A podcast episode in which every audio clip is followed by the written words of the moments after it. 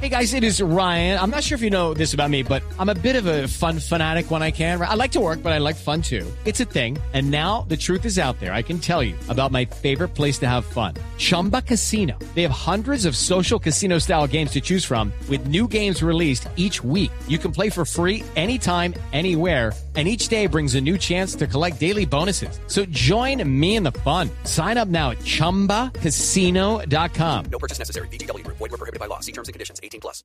10 de la mañana, 47 eh, minutos. Eh, oiga, mediana. Le hizo caso el presidente de la República, Gustavo Petro, sobre su denuncia de los pasaportes. Usted en estos micrófonos, en mayo de este año, hizo una denuncia sobre la licitación para los pasaportes en Colombia, porque decía, acá hay algo muy extraño en donde solo un único proponente cumple con los requisitos para podérsele adjudicar. Y cumple solamente ese proponente con los requisitos porque así se construyeron los pliegos, lo que muchas veces se llama como pliegos astre el popular pliego sastre y Camila hasta el último momento después eso fue en mayo no eso fue en mayo, lo vinimos diciendo mayo, junio, julio, agosto, todos los meses dijimos, se suspendió tres veces ese proceso licitatorio y en las más de 500 observaciones eh, que pasaron los demás interesados en participar en esta licitación, siempre decían, por favor, esto de la imprenta, este tema de la calificación mayor a quien tenga sede en Bogotá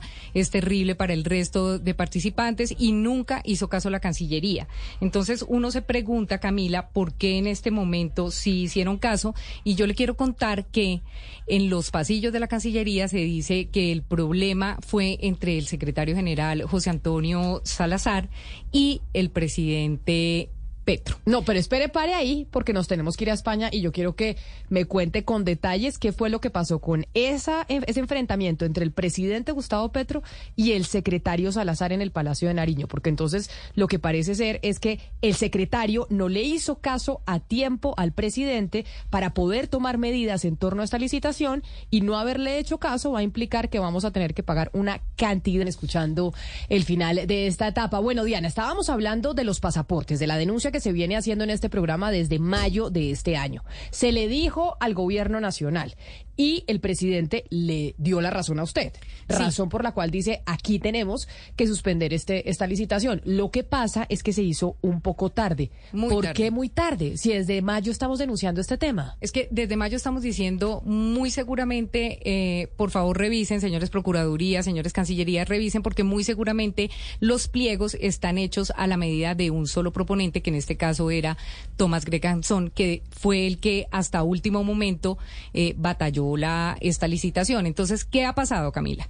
Esto llegó al punto en que el fondo rotatorio calificó a Tomás Greganzón y a ese consorcio que participó con él eh, con mil puntos, o sea, ya como ganadores de esta licitación por 600 mil millones de pesos. Entonces, ya hay un antecedente que es ese jurídico y que muy seguramente ese consorcio se va a coger de ahí para decir, óigame, pero ya nos calificaron, ya nos tenían era que adjudicar, no declarar de cierto.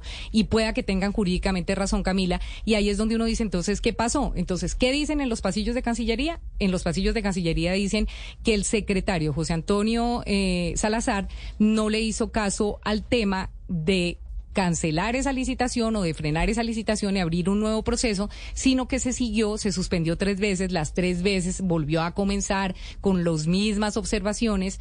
Y al final, Camila, lo que están diciendo ahorita es declarar a desierto en este momento va a ser peor el remedio que la enfermedad. Y en este caso uno dice qué va a pasar, Camila, con este secretario eh, de la Cancillería, porque ayer precisamente en la audiencia, el que asistió a la audiencia fue directamente el canciller Álvaro Leiva y no el secretario que era el encargado de ese proceso y ha sido el encargado de ese proceso durante todo este tiempo. Es decir, desde un principio, tanto el canciller Álvaro Leiva como el presidente Gustavo Petro querían tomar esta decisión que se tomó ayer. Pues es que usted conoce el antecedente de, del, del hoy presidente Gustavo Petro con Tomás Grecanzón, que él en su Twitter siempre fue muy crítico de esta empresa, porque tenía la licitación de, no solamente esta de pasaportes, sino porque tenía sobre todo la licitación de la registraduría, porque son los encargados de todas las elecciones en Colombia. Entonces, el presidente siempre fue muy crítico de ellos. Entonces uno decía, cuando llega el presidente al, al cargo que llega, cuando llega Petro al cargo que llega, entonces uno dice, le va a entregar a Tomás si ha sido tan crítico de Tomás, Entonces, como que el presidente quedó entre la espada y la pared y yo creo que les dijo, oígame, no puedo entregar esta licitación si hay un solo proponente. Y ahí viene el trino del presidente diciendo, durante mi gobierno no se le va a entregar una licitación eh, a alguien, a un proceso que se presente solamente un proponente. Eso no va a pasar porque yo voy a acabar con la corrupción. O sea, él ya está diciendo entre líneas que cualquier proceso licitatorio en Colombia al que se presente un proponente es un, es un proceso corrupto. Claro, pero entonces aquí lo que sucedió fue que el señor Salazar siguió con el proceso y no hizo caso. Van a sacar al señor Salazar de su cargo. Por esto tendremos damnificado por esta eh, por esta decisión tardía? Eso es lo que todos nos preguntamos, Camila. Hoy se tiene que definir qué va a pasar porque finalmente eh, Tomás Greganzón y el consorcio eh, que va ganando esta licitación y que iba ganando y al que tendrían que haberle adjudicado ayer, pese a los múltiples cuestionamientos, pues ellos dicen que van a revoca, que van a presentar revocatoria de esa decisión. O sea, esto todavía no está en firme y lo que se viene es un pleito legal gigantesco. Bueno, y esperemos que lo que se venga no es que empiece a funcionar el, mal el tema de los pasaportes, que al final es eh, lo que va a pasar. No sé si es lo que va a pasar, pero ojalá no suceda, porque eso es lo que nos afecta a nosotros directamente. Pues que aquí- un sistema que Exacto. funcionaba muy bien, pues ahora no vaya a funcionar bien. Aquí el problema, Camila, es que el actual contrato se termina ya con su segunda edición, porque ya dos veces se ha prorrogado, se termina el 2 de octubre. O sea, a partir del 3 de octubre, eh, alguien tiene que hacer los pasaportes. Y después de eso, ¿quién hace los pasaportes? Si se acaba el 2 de octubre y no les renuevan la licitación, pues el contrato, ¿quién los va a hacer? Como están en urgencia manifiesta, eh, el gobierno y el, la Cancillería pueden entregar a dedo este contrato. La pregunta es, ¿a quién? Porque lo que denunciaba usted en mayo es que en Colombia nadie tiene la capacidad de hacer Nadie. esos pasaportes porque siempre se ha ganado Tomás Greganzón la, mm, la, licitación. Porque la licitación siempre la abren además tarde, Camila. La licitación, sabiendo que se acaban los contratos, la abren con tres meses de anticipación y es imposible para otras empresas presentarse, presentar imprentas, tener el chip, tener todo listo. El único que puede tener todo listo es el que está. Entonces todos dicen, ¿por qué siempre la hacen tan ajustados los tiempos? Es como si no quisieran darle oportunidad a nadie más de ganarse la licitación. Entonces esto siempre va a ser el, un tire y afloje desde hace 17 años. O sea, el presidente, según las denuncias que usted ha hecho, tiene razón. Lo que pasa es que tomó la decisión un poco tarde y jurídicamente nos puede terminar costando mucha, mucha plata a los colombianos y además terminar dañando un sistema que funcionaba bien, por lo menos. Nos vamos con el alcalde de Medellín, Daniel Quintero, que lo tenemos en la línea.